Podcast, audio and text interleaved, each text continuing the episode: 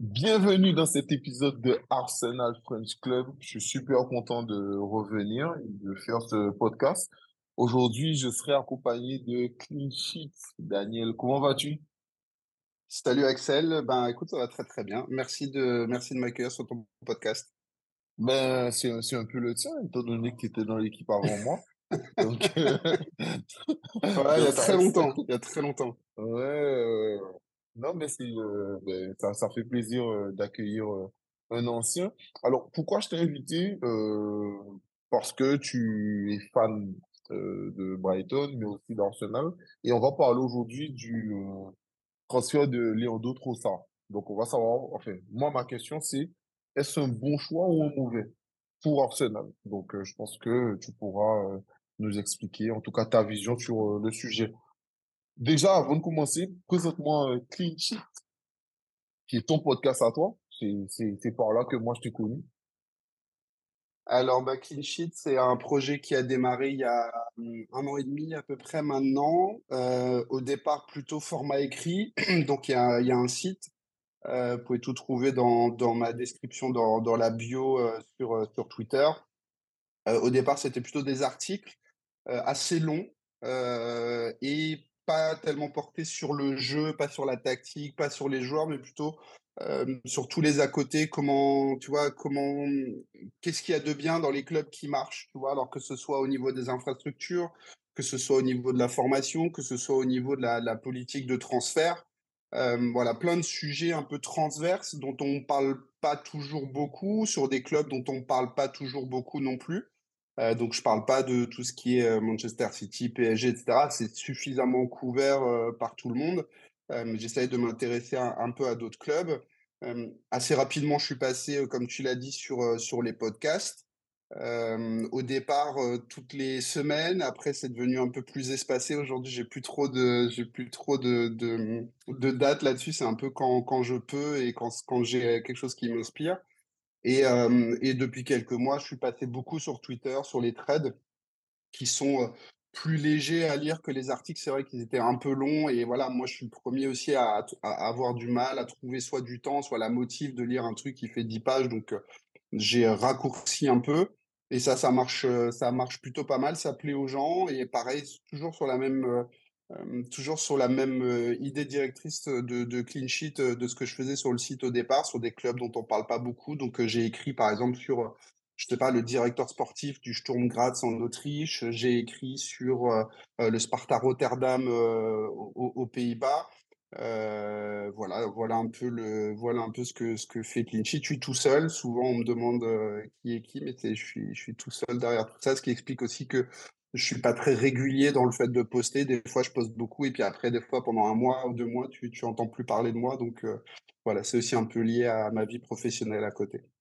Ouais, ben, c'est totalement ça. Si c'était pas ton métier euh, de base, c'est normal que Non. ben, tu sois pas, enfin, pas que tu sois pas focus, mais, euh, mais que tu autre chose, euh, Ah, il y a, il y a autre d'autres chose choses, à ouais. faire. Ouais, ouais, totalement. Euh, on va entrer euh, dans le vif du sujet. Comment Trossard a été recruté au départ euh, par Brighton? Alors, Leandro Trossard, c'est un transfert qui est, qui, j'ai fait un trade euh, cette semaine euh, sur, justement, sur la stratégie de transfert de, Brighton et, et les marchés que, que le club arrive aujourd'hui à maîtriser avec un très gros taux de réussite par rapport à d'autres clubs euh, anglais, tu vois, par rapport à Everton. En gros, c'est l'inverse d'Everton. Tu vois, Everton, quand ils font un transfert, tu as 90% de chances que ça ne marche pas. Euh, Brighton, c'est un peu le, c'est méchant, mais pardon, mais c'est un peu le, un peu le contraire. Euh, dans le sens, c'est un cas un peu particulier dans le sens où il est arrivé assez tard.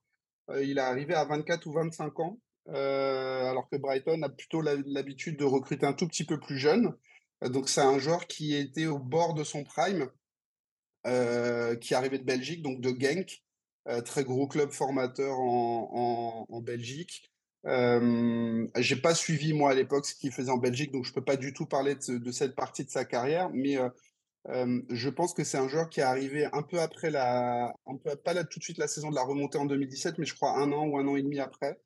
Et je pense que c'était un joueur dont Brighton aussi avait besoin euh, en termes d'âge, d'expérience. Et, euh, et c'est un joueur qui techniquement s'est très vite adapté, était très vite adaptable au système de, euh, de Potter par le fait qu'il soit quasiment ambidextre, hein, il peut jouer pied gauche, pied droit, quasiment de la même façon. Heu, petit, technique, mobile, très intelligent dans le jeu en mouvement, dans les petits périmètres. Donc je pense que c'est, c'est tous ces, heu, c'est tous ces aspects-là de son jeu qui ont qui ont attiré Brighton. Heu, c'était quand même un transfert d'à peu près 15 millions d'euros. donc pour un club comme Brighton, c'est quand même une, heu, une belle somme et bah, il est resté au club pendant pendant 4 ans donc un joueur qui indubitablement a compté pour le club, qui l'a fait progresser. Le joueur lui-même a progressé puisqu'il est devenu ensuite, je sais pas s'il était déjà international belge, avant son arrivée, je suis pas sûr. Mais en tout cas, aujourd'hui, c'est un membre, heu, c'est un membre, heu, voilà, heu, certain de de de la sélection. Et je crois qu'il a su évoluer avec le club où le joueur qu'il est aujourd'hui n'est pas le joueur qu'il était quand il est arrivé. Donc c'est ça a été une très belle progression pour, pour lui et pour le club. Tu as commencé à en parler. Comment était, heu, son adaptation? Est-ce qu'il a su s'adapter tout de suite, au niveau de la première ligue? Parce qu'on sait que souvent, et c'est le problème avec les joueurs, heu, qu'on va chercher loin. D'ailleurs, heu, tu vois, la dernière fois, je regardais une émission sur des joueurs du Pays-Bas qui cartonnaient Mmh. là-bas et quand ils arrivent en première ligue, beh, flop, heu, complètement et on le l'un des plus gros exemples, ça reste Memphis heu, Depay ou même Bergwijn à Tottenham. Comment lui, il a pu s'adapter aussi bien, et comment ça s'est passé son adaptation à Brighton? Alors, c'est pas quelque chose que j'aime faire, de manière, particulière, mais, je vais prendre juste les stats. Sur sa première saison, en à peu près 40, heu, je crois en 40 matchs ou en 30 matchs, je sais plus, il met 5 buts. Deuxième saison, 5 buts. Troisième saison, 8 buts. Là, cette saison-là, avant son départ à Arsenal, il était quand même à 7 buts en 16 matchs.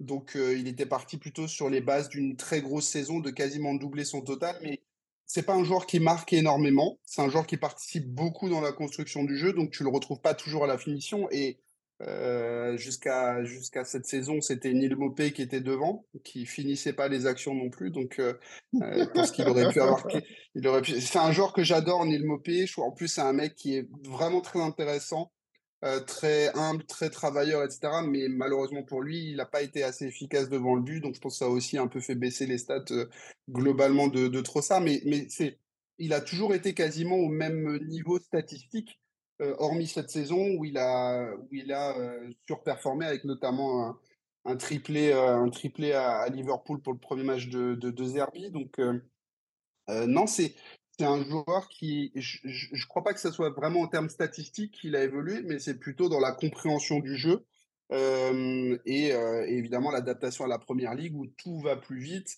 heu, tout est plus fort, les contacts sont évidemment plus plus rugueux et et tu vois son adaptation. Après, le jeu de Potter est un jeu qui ne cherchait pas non plus le contact, mais c'était un jeu de mouvement, donc les joueurs, tu vois, petit gabarit comme, comme Trossard, dans ce système-là peuvent fonctionner. Trossard, tu le mets à Burnley, c'est beaucoup plus compliqué. Heu, par contre, dans le style de jeu de Brighton et aujourd'hui dans le style de jeu d'Arteta, mais on en parlera peut-être un peu après, Ouais, c'est un joueur qui trouve qui trouve tout à fait sa place. Ouais, non, mais hem, toujours dans ce côté où tu m'expliques qu'il qu'il a pas beaucoup marqué, c'était quoi son poste au départ, heu, à Brighton? Parce que je sais que cette saison, il était attaquant, mais au départ, il était pas il jouait quoi, sur l'aile gauche, c'est ça? Tu sais que, heu, le Brighton de Graham Potter, il utilise à peu près 13 à 15 systèmes différents. Donc heu, tu vois les postes des uns et des autres, c'est compliqué, hein. Par exemple, tu as un autre exemple pour parler d'un autre joueur, mais un joueur comme Yacoub Moder qui est plutôt un milieu box to box de formation, heu, il a joué, heu, 6, il a joué 8, il a joué 10, il a joué arrière droit, enfin latéral offensif, il a joué en 9,5, enfin sous Potter, les, postes n'existent plus vraiment. hein. C'est un football extrêmement fluide, donc les, postes sont difficiles à définir, mais pour essayer quand même de répondre à ta question, euh, Trossard est un joueur qui a joué cette saison un peu plus sur le poste de 9, 9,5, euh, ou faux 9 plutôt, euh, qui a joué beaucoup à gauche. Euh, après, Potter est un, entraîneur qui jouait pas en 4-3-3, donc pas avec des ailiers faux pieds comme peut le faire euh, euh, 4-2-3-1 ou 4-3-3 comme peut le faire Arteta. Donc, euh, c'est un joueur qui a évolué soit ailier gauche, soit sa position préférentielle, et il l'a dit euh, dans, l'interview qu'il a donnée euh, sur le site du club, sa, position préférentielle à lui, c'est 9,5. C'est-à-dire vraiment tourner autour de l'attaquant. c'est pas forcément le poste qu'il a occupé le plus à Brighton, puisque Brighton ne joue qu'avec un seul attaquant, donc il n'y a personne autour de qui tourner. Donc c'est quelqu'un qui venait plutôt de l'aile gauche, soit très éloigné, soit un peu plus près. Enfin voilà, les systèmes, les systèmes tactiques de Potter étaient assez complexes, mais euh, c'est plutôt là que se situait sa zone, on va dire, dans le, dans le demi-espace euh, côté gauche, on va dire. La question que je me suis posée, euh, parce que moi, je t'avoue, moi, j'aime les joueurs qui, j'aime les joueurs de caractère, mais il y a caractère et caractère. On a eu euh, l'exemple Gendouzi où euh, s'est mal passé, manque de respect au coach. Et j'ai vu l'histoire où ça s'est mal passé avec deux Herbie et Brighton euh, s'en est, euh, j'a- j'ai- ça m'a donné l'impression qu'il s'en est débarrassé. Euh, comment, comment son départ a été vécu et, euh, et comment ça s'est passé avec deux Herbie? C'est bizarre, tu vois, parce que j'ai fait un podcast avec, euh, avec Adrien Mathieu sur le Formation Football Club où j'expliquais en gros dans le podcast qu'il n'y avait jamais de problème avec les remplaçants, il n'y avait jamais un mot plus haut que l'autre euh, au club. Évidemment, le lendemain, tu as le truc Trossard qui sort. Donc je suis passé pour un con, mais on va dire que c'est plutôt exceptionnel dans ce club. Euh, je ne sais pas si on aura un jour le fin mot de l'histoire. Même les, journalistes spécialistes de Brighton en Angleterre ont pas, euh, ont pas, euh, ont pas tranché le truc. En gros, ce, qui que Deserbi reproche à Trossard, c'est d'avoir quitté l'entraînement sans rien dire. Euh, et Trossard, lui, alors je crois qu'il y a un, coéquipier qui l'aurait blessé. En gros, il n'était pas bien et il est parti. Et, de là est née, à mon sens, plutôt une incompréhension que, que une incartade ou une saute d'humeur ou je sais pas quoi, appelle ça comme tu veux, mais j'ai pas l'impression qu'il y ait eu un énorme manque de respect comme, comme Guendouzi d'ailleurs, euh, tu vois, euh, l'avait fait contre Brighton, euh, ou, ou Aubameyang ou ce genre de choses. Donc, euh, c'est pour moi pas un joueur caractériel. Après, évidemment, je, je, je te connais mieux toi que je le connais lui, et on se connaît depuis une demi-heure, donc je, peux pas, je peux pas dire qui il est dans, dans l'intimité, mais en tout cas sur les trois ans et demi ou quatre ans qu'il a fait à Brighton, il n'y a jamais eu un mot plus haut que l'autre. Je sais aussi que ça faisait depuis cet été qu'il avait plutôt la tête ailleurs. Il- et voilà, pour lui, c'était le moment à 28 ans de, de, passer à autre chose. A priori, il est parti à la Coupe du Monde en se disant j'aimerais bien partir cet hiver. Il est peut-être revenu un peu en traînant les pieds. Et je pense que, en tout cas, c'est mon analyse personnelle qui vaut ce qu'elle vaut, mais je pense que son agent en a profité pour monter un peu le truc en épingle et se dire ok, on va utiliser cette histoire-là, on va t'opposer complètement à la version de ce que dit De Zerbi pour créer un clash qui, à mon sens, n'existe pas vraiment et forcer au départ. Et Brighton n'étant pas un club euh, qui retient les, gens, Graham Potter, Dan Ashworth, l'ancien directeur technique, tous les gens qui veulent partir, la porte est, grande ouverte. Ils ne forcent personne à rester.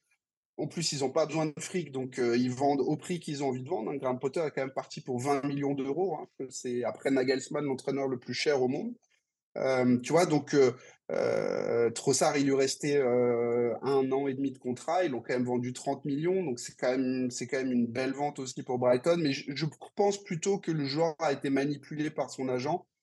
Je ne sais pas si c'est la vérité, mais c'est plutôt ce que je ressens moi. Non, mais tu parles du départ de Potter. Franchement, euh, moi, je regarde beaucoup de matchs de Première Ligue.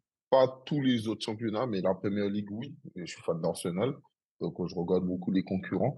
Et le truc, c'est que, franchement, Brighton est tellement beau à voir jouer. Le but de Mitoma euh, ce, ce, ce week-end était exceptionnel. Mais franchement, c'est une équipe qui est très, très, très belle à, à, à avoir joué. Donc, euh, donc, euh, ouais. Moi, j'ai même pas l'impression que euh, Potter est parti. Moi, je me suis dit, ah, Brighton, ils ont perdu Potter, ça va être grave. Mais après, c'est vrai que suite au podcast que tu as fait avec euh, Adrien Mathieu, j'ai mieux compris que j'ai mieux compris le système Brighton et euh, pourquoi aussi le propriétaire, quel logiciel qu'il a créé, euh, comment il fonctionne dans ses recrutements, comment il pense déjà à long terme. Parce que là, Trossard est parti, euh, Mitoma, comme par hasard, t'as l'impression qu'il sort du chapeau comme ça et euh, il arrive à, à, à à step up, quoi. Et De Zerbi fait, un travail formidable euh, là-bas, quoi. Euh, comme tu dis, ils ont fait en sorte qu'ils puissent partir. Comment tu vois, euh, toi, le côté transfert à Arsenal? Est-ce que pour toi, Arsenal, c'est le club qui lui convient?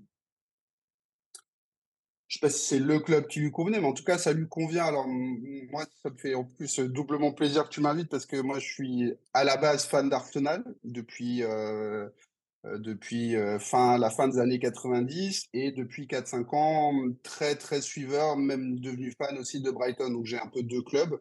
ce qui est très courant en Angleterre. Hein. Ne me prenez pas pour un footix, j'ai que deux clubs, mais, mais voilà, j'en ai deux. Euh, non, moi, je, suis trop content parce que, évidemment, tu l'as dit, Brighton est un, est un, club qui joue très bien. Mais surtout, il y, a des joueurs dans l'effectif de Brighton qui, à mon avis, ne correspondraient pas à ce que voudrait faire Arteta. Il y a des joueurs qui correspondent. Ben White, euh, il y a un an et demi, euh, l'été dernier, enfin l'été pas l'été dernier, mais l'été d'avant, j'ai écrit sur Twitter, Michael Arteta recrute Ben White. Le gars est fait pour jouer dans le système d'Arteta. Alors, j'avais pas prévu qu'il allait finir arrière droit. Je pense que personne à part Arteta avait prévu ça. Mais en tout cas, c'est un joueur qui était fait pour jouer euh, sous Arteta. Et je pense que c'est exactement la même chose pour Leandro Trossard. Attends, je... te, je, te, je, te, coupe deux secondes. Moi, je pense que personne n'avait prévu ça. Mais je pense que ce qui a prévu ça, c'est Saliba. S'il n'y aurait pas eu Saliba, il n'aurait jamais été à droite. Mais Saliba fait que. Ben, ah, bah, il a crevé l'écran tout de suite. Donc, euh, ouais, et, tu, et, tu, peux pas le mettre. C'est soit tu joues à 3, parce que dans ce Fresh Cup, on a beaucoup parlé de ça avant que ne vienne. Moi, je me suis dit, c'est soit ils vont, il va jouer à 3, mais les trois seront obligés de jouer. Parce que ben, Gabriel, il fait un travail. Gabriel, c'est Gabriel. Et euh, comment ça s'appelle? Ben White, il a fait une saison solide sans Saliba. Et Saliba, il était monstrueux à l'OM et il devient en plus en équipe de France. Donc, il devrait obligé euh, de, en fait, ça sera obligé de trouver une solution pour, pour eux, quoi. Et donc, je me suis dit, peut-être qu'ils vont jouer à 3. Et finalement, pas du tout. Et il est, euh, il est à droite et il est très, très, très bon. Donc, euh, Ouais, et, je, et alors, moi, je, de base, je suis plutôt d'accord avec toi. Après, j'ai lu des choses qui vont pas tout à fait dans ce sens-là. Apparemment, c'était quand même prévu par Arteta. Euh, de, le, de le décaler à droite quand même tout de suite très tôt. Alors, je me souviens plus des matchs de pré-saison, surtout que je les ai pas tous vus. Mais il me semble que Ben White jouait déjà à droite. Mais à vérifier, je, dis peut-être une ânerie. Quand, mais en tout quand, cas, quand Saliba était là Oui, mais parce que Saliba, en fait, Saliba, il l'a intégré parce que je pense que Arteta a vite cru en lui et il s'est dit, OK, qu'est-ce que je fais de Ben White Et, et qu'est-ce que je fais de Saliba? Je pense qu'il avait envie de mettre aucun des deux sur le banc et Ben White étant extrêmement doué techniquement, même s'il ne regarde pas de foot, je ne sais pas comment le mec il fait, c'est vraiment... Euh, un génie pour ça, parce que Ben White ne regarde pas de foot, donc je sais pas d'où il invente ce qu'il fait, mais en tout cas, il le fait. Euh, mais je pense que ça devait germer aussi un petit peu dans, dans son idée, ou alors de faire un peu à la PEP, tu vois, des, des euh, défenseurs, euh, des latéraux qui rentrent dans le cœur du jeu, là où Ben White étant grand, rapide et technique, il peut, demain Ben White, tu le mets au milieu de terrain. D'ailleurs, Potter l'avait essayé en milieu défensif il avait joué qu'un ou deux matchs, donc il n'y a pas assez de, l'échantillon est trop faible pour juger. Mais en tout cas, tu vois, je pense que Arteta a ça aussi dans son esprit. Demain, demain on a parté Lokonga et, et El Neni blessés. C'est Ben White qui jouera au milieu. C'était une certitude. Parce ah, que pour moi, il a les qualités de le faire. Moi, je pense Zinchenko avant. Zinchenko peut-être, mais à, un moment donné, il faut, et on l'a vu avec Thomas Partey, ça faisait longtemps qu'on n'avait pas eu un joueur aussi physique et technique d'ailleurs, mais un joueur physique. Le dernier, je sais pas trop à quand ça remonte, j'ai plus tout en tête, mais est-ce que c'est pas Abu Dhabi, le dernier un peu phénomène physique qu'on a eu au milieu de terrain J'aimais bien Song, mais c'était pas le même, c'était pas tout à fait le même jeu. Donc, bref, euh, je sais plus où ça nous a mené toute cette discussion autour de, autour de Ben White, mais oui, des, des, joueurs adaptés, est-ce que Trossard est adapté à Arsenal Et carrément, carrément. Alors Moudric, ça a l'air d'être un joueur incroyable. Moi, j'ai vu, euh, j'ai vu son match contre, contre Liverpool, qui était d'ailleurs un bon match de merde. Mais Moudric, tu sens dans les prises de balles, tu sens dans, dans, le, dans les dribbles et tout, à voir sur la durée, mais je pense que c'est un joueur un peu différent. Mais pour moi, il n'y avait pas du tout d'intérêt à faire signer Moudric parce que le poste est déjà verrouillé et par Martinelli à long terme et par Emile smith qui peut rentrer, qui peut jouer à ce poste-là. Et en plus, Arsenal fabrique énormément de joueurs offensifs. Plus de joueurs offensifs que de joueurs défensifs. Donc ça veut dire que potentiellement demain, s'il y a un phénomène qui sort, s'il n'est pas déjà sorti, tu vas bloquer cette place-là. Et en plus, 100 millions, c'était trop cher.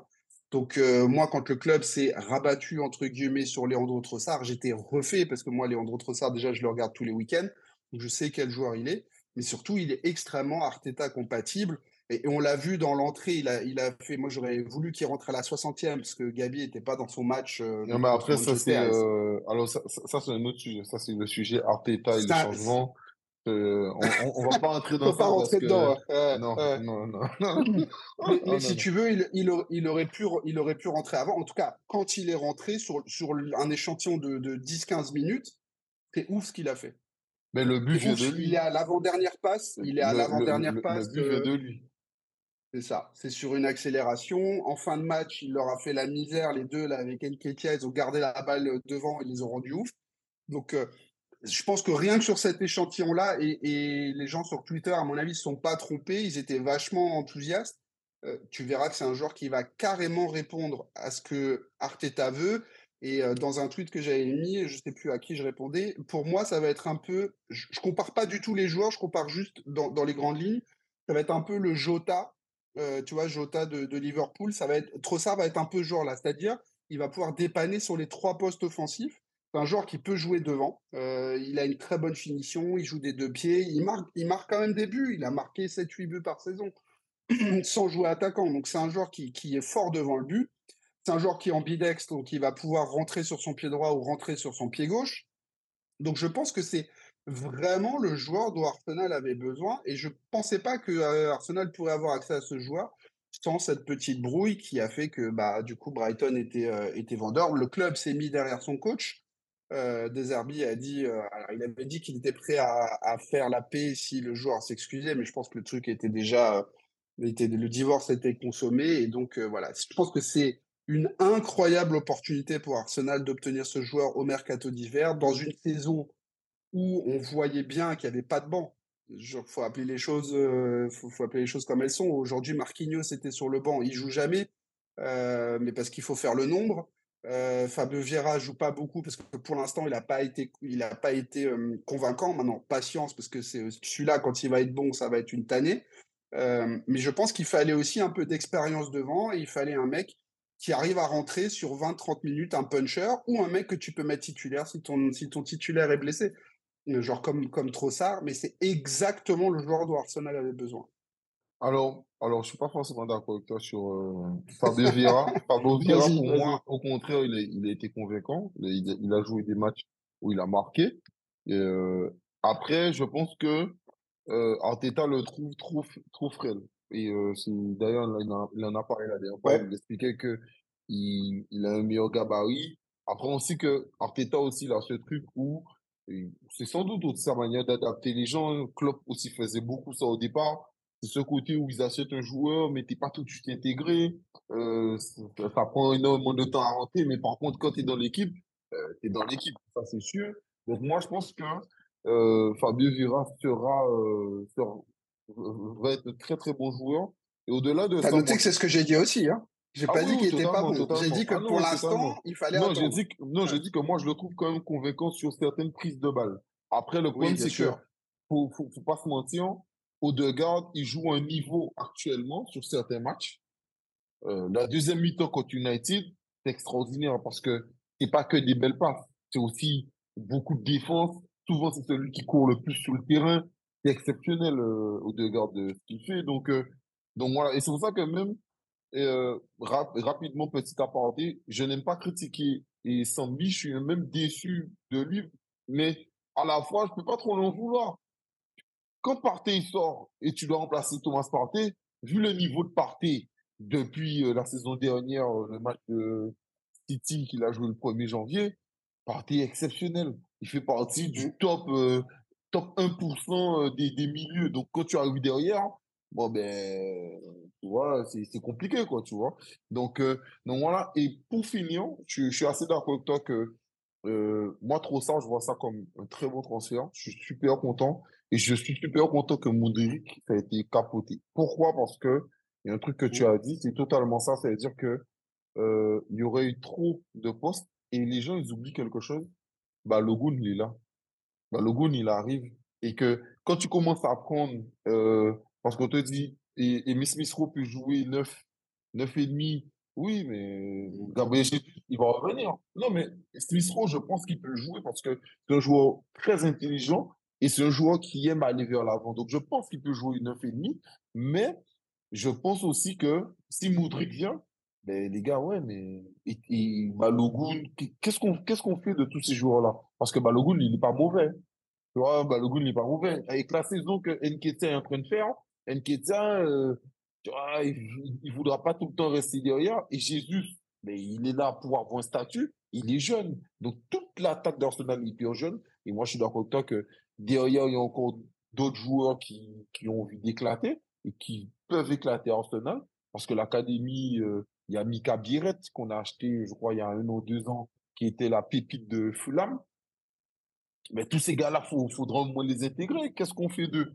Donc oui, je suis d'accord avec toi que moi, je fais un ça qui a 28 ans. Et en plus, le côté bébé, c'est sympa, mais frère, au moment, il faut mettre un peu d'expérience, tu vois, euh, un peu de truc. Et on l'a vu avec Zichenko à la fin de, de United, qui explique que euh, quand, il est, quand il a dit aux gars, les gars, on peut être champion, les gars, ils rigolaient, quoi. Donc, on, voit que, mais il rigolait pas en mode euh, on peut pas le faire, mais plutôt en mode il est fou. Mais il est fou parce que ça manque d'expérience. Donc, euh, c'est pour ça qu'on a besoin de, de ça, bien sûr. Moi, je préfère ça en tout cas. Ah, mais clairement, et Moudric, tu fais pas venir un joueur à 100 millions d'euros pour le mettre sur le banc. Pas possible. Totalement. Personne va comprendre, il va avoir trop de pression, etc. Là, Trossard, c'est différent. Trossard, c'est un mec qui vient d'un club d'un niveau euh, en tout cas d'un statut inférieur. Donc le mec, pour lui, c'est une progression. Donc il n'arrive pas en disant, soit je coûte trop cher, il a coûté 30 millions, soit je suis une star. Mec, pour l'instant, c'est ton premier gros club. Donc il peut être titulaire, et quand il sera titulaire, il sera bon, mais il arrive plutôt pour être remplaçant. Moudric ne serait pas arrivé pour être remplaçant. Donc qu'est-ce que tu fais de Martinelli? Qu'est-ce que tu fais euh, exactement? Tu as raison aussi de, parler de, Balogun. Euh, qu'est-ce que tu fais de, tout ça? Et c'est pour ça que je pense que euh, c'est plein de petites choses qui font que ce transfert-là, en tout cas que Léandro Trossard, est, peut-être le meilleur choix qui s'offrait à Arsenal sur cette fenêtre. C'est l'agent de Trossard qui a proposé le joueur à Arsenal, à d'autres clubs aussi, mais je pense que Edu, le mec, il s'est dit, mais attends, cette opportunité-là, on, on le fait tout de suite. Et en 24 heures, le truc était torché, quoi. Et, je pense que ça va être. Première ligue, tout, tout. Mais bien sûr, mais bien sûr. Je pense que ça va être un des meilleurs transferts. Alors, quand je dis un des meilleurs transferts, ça ne veut pas dire qu'il va mettre 30 buts par saison. Je pense qu'en en fait, on ne va même plus se souvenir dans un mois qu'il est arrivé il y a un mois. Tu vois ce que je veux dire? Et, donc, je pense que ça va, ça va rouler. Et faisons confiance, autant sur Moudric, pas trop, mais faisons confiance quand même à Arteta et Edu. Tous les derniers achats, regarde, Tomiyasu, moi, je connaissais un peu parce que je regarde un peu la, la Serie A, tu vois, mais je pense qu'en Angleterre, personne ne le connaissait. le mec, il arrive, c'est un monstre. C'est un monstre défensif. Moi, je me souviens du match qu'il avait fait contre Liverpool, le match qu'il a fait la deuxième mi-temps contre Manchester. Les mecs qui savent ce qu'ils font quand même. Et Jakub Kivior, on verra aussi ce que ça donne. En tout cas, en Italie, tous les gros étaient dessus. Donc, on verra ce que ça va donner en, première ligue. Mais, mais, même je, préfère qu'on achète des joueurs qui. c'est pareil.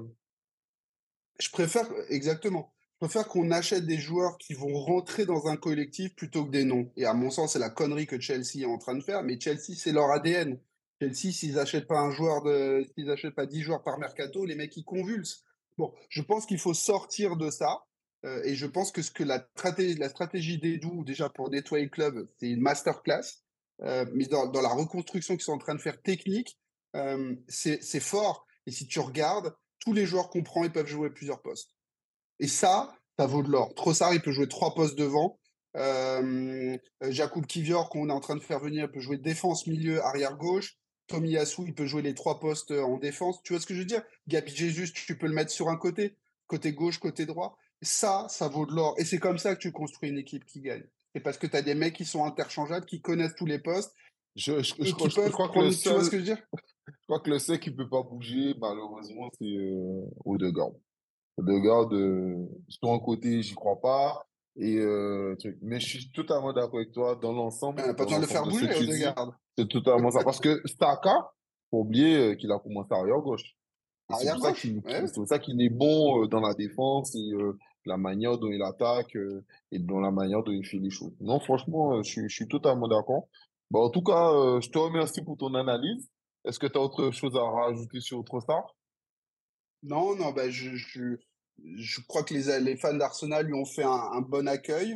Je je pense que ceux qui regardent la première ligue, un petit peu Brighton, en tout cas sur les matchs où Brighton a joué contre Arsenal, les gens ont bien vu quel est le talent de de Leandro Trossard donc heu, hem, voilà, techniquement, je pense qu'il y aura aura aucun problème. Je pense que ça va être un joueur dans la course au titre. Moi, la course au titre, j'en parle depuis le mois d'août.